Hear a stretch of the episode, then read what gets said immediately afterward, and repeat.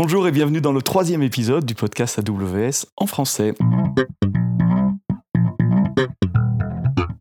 Aujourd'hui, on va parler euh, d'infrastructure, on va parler euh, d'instance EC2, on va parler d'autoscaling, on va parler de spot. Ne courez pas, ne fermez pas si vous n'avez jamais entendu parler de tous ces termes. On va expliquer en détail à quoi ça sert et comment vous pouvez en tirer euh, avantage.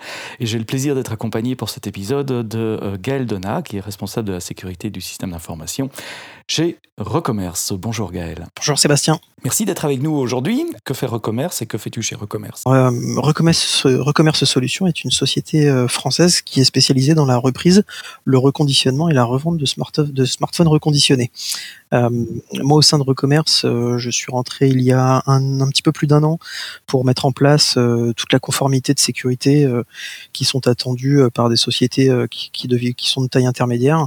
donc, c'est-à-dire, c'est-à-dire bah, mettre en place toute la gestion de l'identité, toute la sécurité de l'infrastructure AWS au sens large. Euh, et je m'occupe également de toute la partie infrastructure euh, dans les aspects usine de développement, euh, donc à destination et des, équipes de développement et des équipes métiers pour pour pérenniser les, les, outils de déploiement et s'assurer qu'on a des taux de disponibilité suffisants, enfin qui qui qui s'améliorent avec le temps. Mhm. donc les chaînes d'intégration continue, de déploiement continu, euh, sont sous ta responsabilité également. Euh, vous déployez sur AWS uniquement ou vous avez encore des infrastructures euh, on-premise également? Alors, en fait, Recommerce est une société qui est, qui est assez jeune. Mhm. et du coup, on a, dès le départ, on a toujours démarré sur des, sur des outils cloud. On n'a jamais eu de, on n'a jamais eu de data center on-premise. On a, on a fait tout de suite, tout de suite que du cloud. Donc, ce qui est du coup a facilité l'adoption au cloud de nos différentes équipes métiers. D'accord. Et donc vous déployez vos instances pour le moment sur des, sur des machines, euh, des instances C2, c'est ça? C'est ça, oui, tout à fait. Mhm. Un grand parc? Aujourd'hui, on a, euh, on a à peu près 80, 80 instances. Euh, alors sachant qu'on est en phase de migration d'une ancienne de, l'ancienne infrastructure vers la nouvelle que j'ai mis en place, donc à terme on devrait tourner autour de 40 à 50 instances. Alors explique-moi ce que vous faites avec euh, autoscaling et euh, les, les, instances Spot. D'abord peut-être en deux mots ce que c'est qu'autoscaling. Autoscaling est un service qui permet de faire grandir une flotte de machines virtuelles ou de la faire réduire. Donc c'est comme un élastique, on peut tirer dessus quand on a besoin de plus de capacité et on peut le relâcher quand on a besoin de, moins de capacité. En tant qu'administrateur système, il suffit de définir des, métriques à partir du moment où on veut euh, agrandir la, la, taille, par exemple. Si mon CPU moyen sur ma flotte est euh, au-delà de 80% d'utilisation pendant plus de 10 minutes, alors je décide de rajouter euh, N instances sur ma flotte. Et si mon CPU moyen sur la flotte est en dessous de X%, 20% disons, pendant telle période de temps, alors autoscaling peut réduire euh, les instances de la flotte, donc en ajoutant des instances, en terminant des instances, et évidemment en travaillant avec les load balancers pour que, ces instances soient accessibles par, les clients. Euh, autoscaling fonctionne très bien pour des, environnements qui ont des charges variables, où donc par exemple la nuit on a moins besoin de machines et puis on a des pics le matin ou l'après-midi. Est-ce que c'est votre cas? Quelle est la variabilité de vos applications?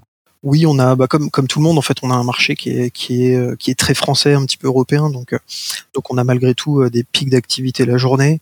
on a également, bah, comme beaucoup de marques, des pics des pics d'activité un petit peu plus pointus dans l'année, bah, notamment en période des fêtes de Noël. Euh, et, par, et, et, on a également des pics, alors là qui sont plus spécifiques à notre métier, qui sont euh, qui sont euh, tous les pics liés aux annonces de lancement de nouveaux téléphones par les par les marques, donc type effectivement les keynote Apple ou les keynote Samsung, ce qui sont toujours des moments où on a beaucoup de gens qui veulent revendre leurs anciens téléphones pour pouvoir acheter un nouveau. je veux me payer un nouveau iPhone 10, donc je vais voir si, si, vous, si vous pouvez me le racheter. Euh, le mien, d'accord. oui, j'imagine donc la variabilité. Donc variabilité euh, pendant le, euh, la journée, qui est assez prévisible, je suppose. Vous, vous, êtes sur un marché européen, donc vous connaissez les time zones, mais aussi variabilité liée à des événementiels, mais des événementiels aussi relativement prévisible. Une keynote d'Apple, on, la connaît plusieurs mois à l'avance, plusieurs semaines à l'avance en tout cas. C'est ça, tout à fait. C'est vrai qu'on on est assez peu soumis à, des pics, euh, à des pics d'activité qui sont euh, soudains et imprévisibles, parce qu'on n'achète pas forcément un smartphone comme on va acheter euh, comme on va acheter des vêtements. Ça reste malgré tout même des même même des appareils reconditionnés, pardon, sont des appareils qui ont quand même un coût. et du coup, on n'achète pas un smartphone aussi rapidement que, que, des vêtements. Donc c'est vrai que généralement les gens prennent le temps et c'est des choses qui sont très étalées sur l'année. Une des choses que vous essayez de faire avec Autoscaling et votre flotte d'instances, et comme, comme beaucoup de clients, et on vous aide pour ça, c'est de réduire vos coûts. Quelle était votre stratégie pour réduire votre coût sur votre flotte d'instances EC2 alors, quand, euh, quand je suis rentré dans l'entreprise, euh, la, politique euh, de la DSI avait été de mettre en place des, des élastiques Beanstalk sur, sur des environnements Docker. En fait, Elastic Beanstalk, c'est vrai que c'est un bon outil parce que c'est vraiment clé en main. On a un Docker, on le pose et tout démarre euh, vraiment de manière complètement transparente. Par contre, c'est vrai qu'en termes d'optimisation des coûts, comme on se retrouve avec une machine, un Docker, euh, on n'est pas forcément très optimisé dans la gestion des coûts.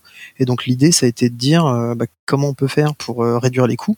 Donc finalement, on s'est dit, bon, on va passer plutôt sur euh, de l'ECS. Donc c'est vrai qu'à l'époque, euh, Amazon n'avait pas encore mis le service EKS.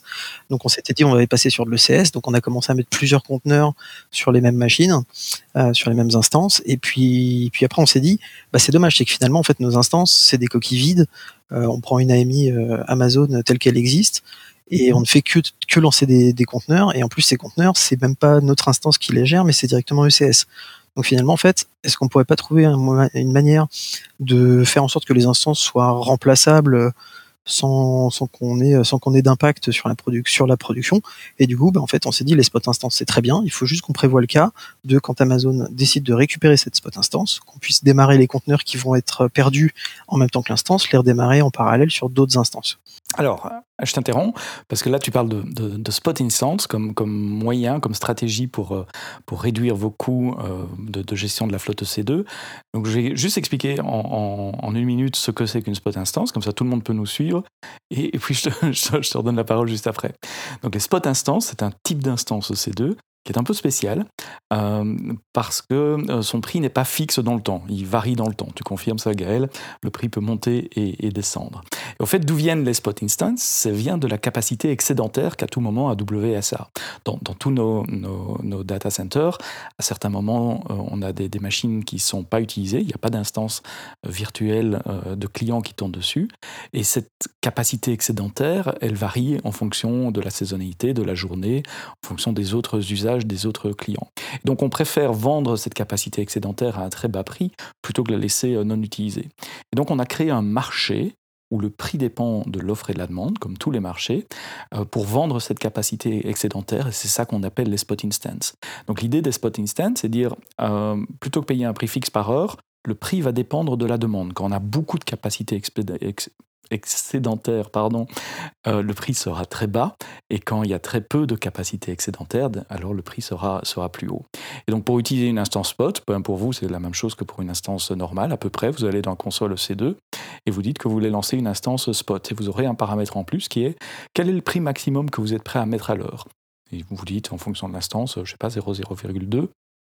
Et tant que le prix spot est euh, le prix du marché donc est plus bas que votre prix maximum, eh bien vous aurez une instance, et c'est une instance tout à fait normale avec tout ce que vous connaissez, les EMI, les security groups, les, clés, vous pouvez démarrer des softs dessus.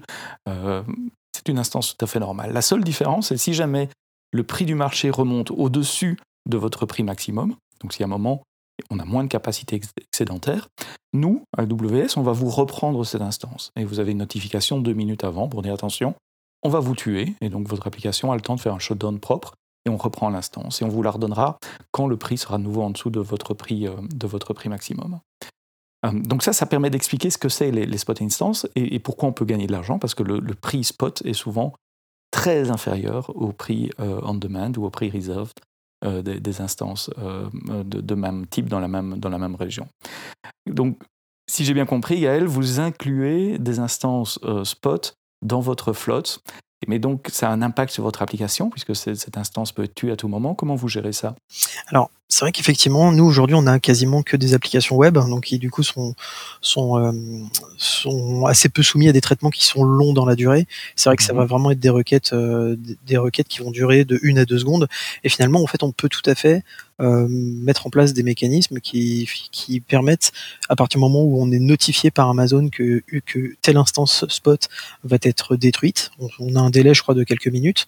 Mhm. nous, on a un script qui permet de, de commencer à dire à à, ECS de supprimer tous les conteneurs de cette machine-là, et on indique également au load balancer d'arrêter de transférer du trafic à ces, conteneurs-là, pour que la machine ait le temps de gérer, de digérer les dernières requêtes, mais que le, quand Amazon la récupère, elle n'ait déjà plus de trafic qui lui soit, qui lui soit alloué, et qu'à côté de ça, on ait déjà démarré une nouvelle machine, que ce soit en spot ou en on-demand, euh, avec les conteneurs qui étaient perdus sur la première, qui soient basculés sur la seconde ou sur n'importe quelle autre machine du cluster ECS. Alors, il y a deux choses qui m'intéressent là. Donc, d'abord, vous avez un script qui, qui, en anglais, on dit qui, un draining des connexions, donc qui, qui, qui, qui laisse expirer les connexions finalement. On, dit voilà, plus de nouvelles connexions vers ces containers.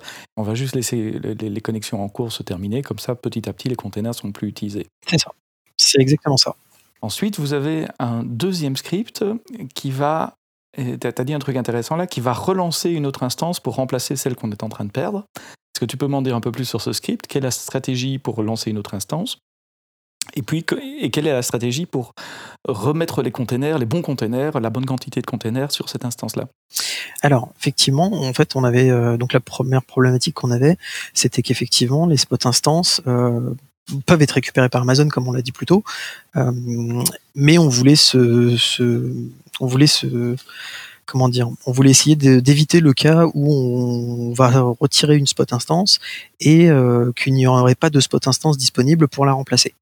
Donc c'est pour ça qu'en fait on a, parce que c'est vrai que typiquement l'autoscaling euh, ou les, les, spot requests savent très bien remplacer une spot instance par une autre de manière assez euh, transparente quand on utilise des stratégies du type maintain. Euh, sauf que, sauf que parfois, s'il n'y a pas du tout de spot instance disponible, euh, parce qu'on a fait une stratégie qui est trop restrictive ou, ce type de ce type de mécanisme là. C'est si vous avez mis un prix trop bas. En fait. Ou un prix trop bas, par exemple, tout à fait. Mhm. Alors c'est vrai que nous on met pas des, on met un prix qui est quasiment l'équivalent de la on demand. Donc c'est vrai qu'on est on est assez on essaie de ce côté-là. Euh, mais effectivement nous ce qu'on a fait, c'est qu'on a mis un script euh, en place qui lui va va automatiquement, en fait dès qu'une spot instance est détruite, va automatiquement créer une machine en on demand qui correspond à l'une des machines qu'on souhaitait dans notre spot request. Et cette machine on demand en fait va juste prendre le relais le temps qu'une nouvelle spot euh, qu'une nouvelle spot instance soit créée, juste pour compenser le, on manque le manque de performance qu'il va y avoir dans le delta entre l'arrêt de l'ancienne spot et la création de la nouvelle spot. D'accord, ça c'est assez intéressant. Vous essayez de conserver euh, la taille de la flotte à la même capacité en créant temporairement du on-demand et redéployant, euh, redéployant vos containers sur ces nouvelles instances temporairement. C'est ça. Et euh, notre expérience montre que quand on utilise les spot requests, donc vraiment la partie scaling du spot request, parce que l'autoscaling, on en parlera peut-être plus tard, euh, on s'est rendu compte qu'il y a un battement d'à peu près 5 à 6 minutes entre la, notification d'arrêt de la machine et la création de la nouvelle on-demand, de la nouvelle spot, pardon, et sa disponibilité au sein du cluster. Donc elle commence à recevoir du trafic. Donc finalement, en fait, dans ces 6 minutes-là, je sais qu'on va globalement garder l'ancienne machine pendant 2-3 minutes. Donc on a réellement un créneau de 3-4 minutes où on risque peut-être d'être en sous-capacité par rapport à la charge, charge qu'on a sur nos, sites.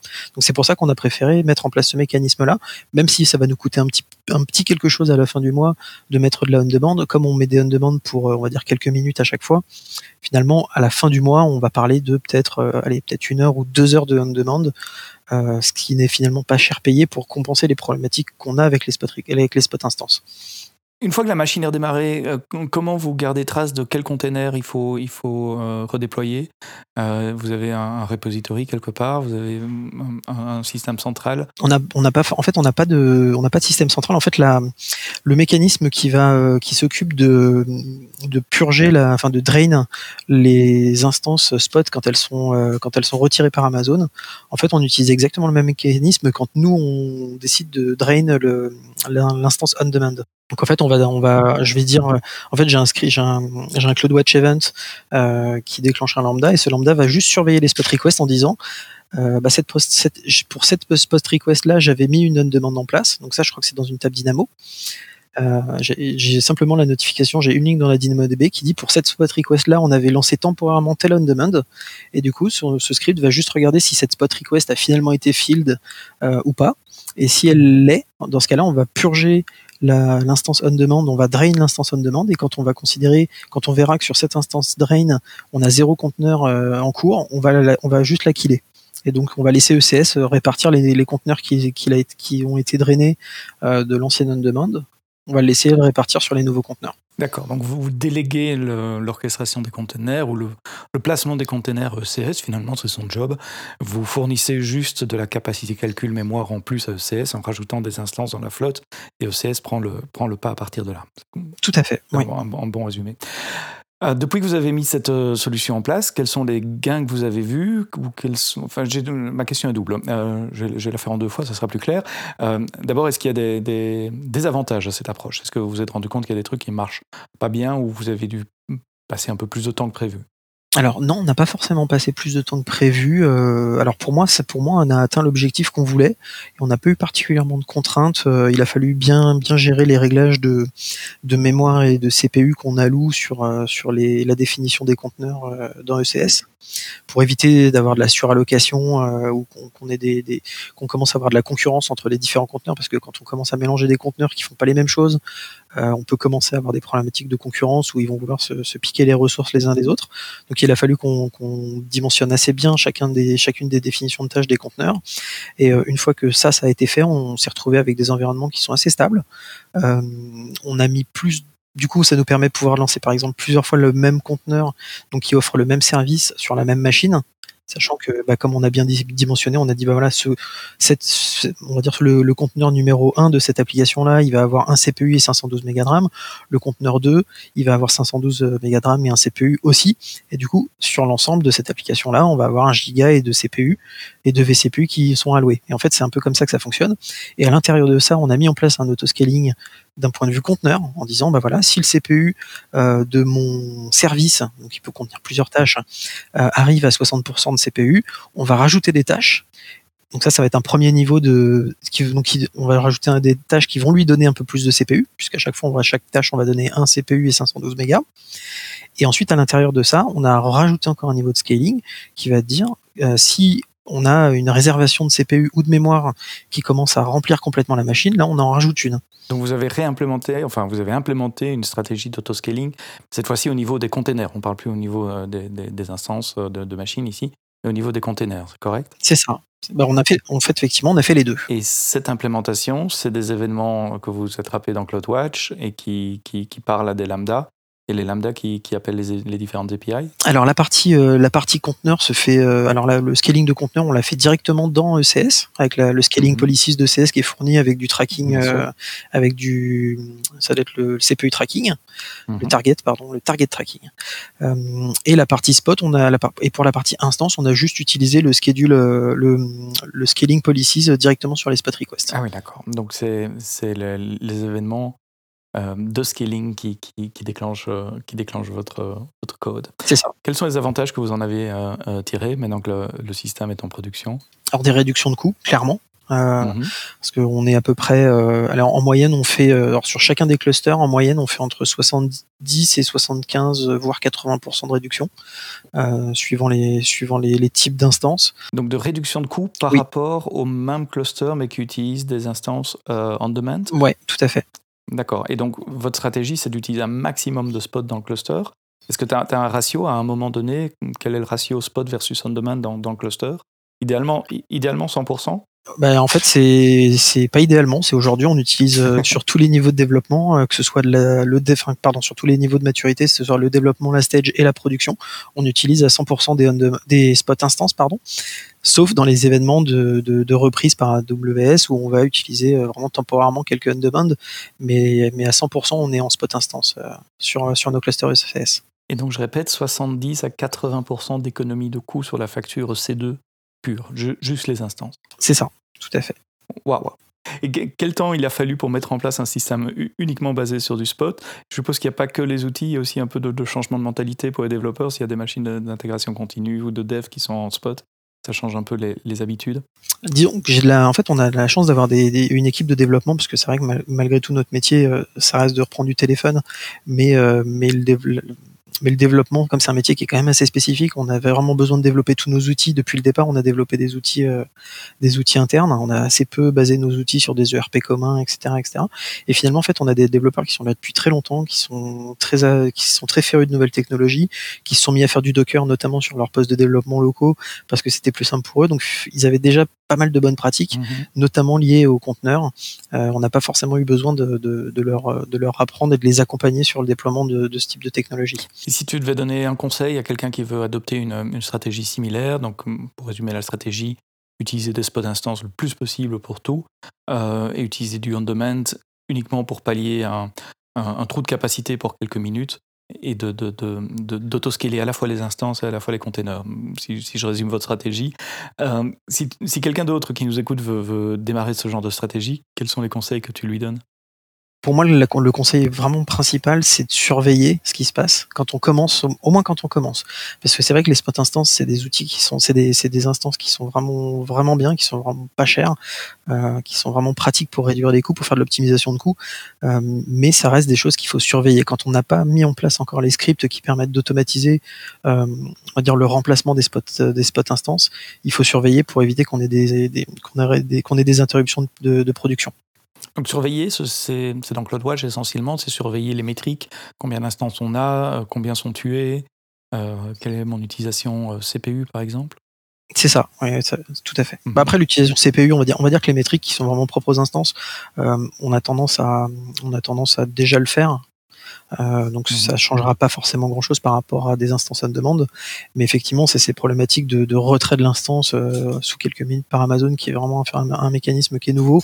Il faut bien avoir en tête euh, le principe de, de reprise, du reprise du travail. C'est comme on fait quand on nous retire une instance Mhm. comme ça. Donc faut plus, faut plus conserver la machine comme comme on peut le faire avant en disant j'ai une machine, j'installe mes paquets, euh, j'installe mes paquets, je fais mon déploiement à la main et puis ma machine je vais la garder. Là on considère que la machine elle peut être tuée à n'importe quel moment et il faut surtout pas qu'on ait besoin de faire des actions manuelles sur ces machines-là. Il faut que les machines elles soient autonomes, qu'elles puissent vivre euh, et et qu'on puisse les remplacer sans aucun problème, que ce soit euh, à 18h, à minuit, à 3h du matin.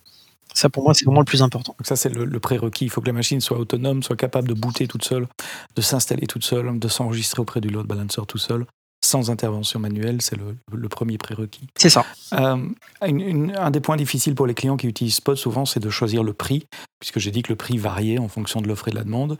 Euh, tu as dit quelque chose d'intéressant. Votre stratégie de prix, c'est de faire un bidding, donc de faire une offre au prix du on-demand. Euh, est-ce que vous êtes constant, enfin, est-ce que vous avez plusieurs stratégies? Est-ce que c'est la seule?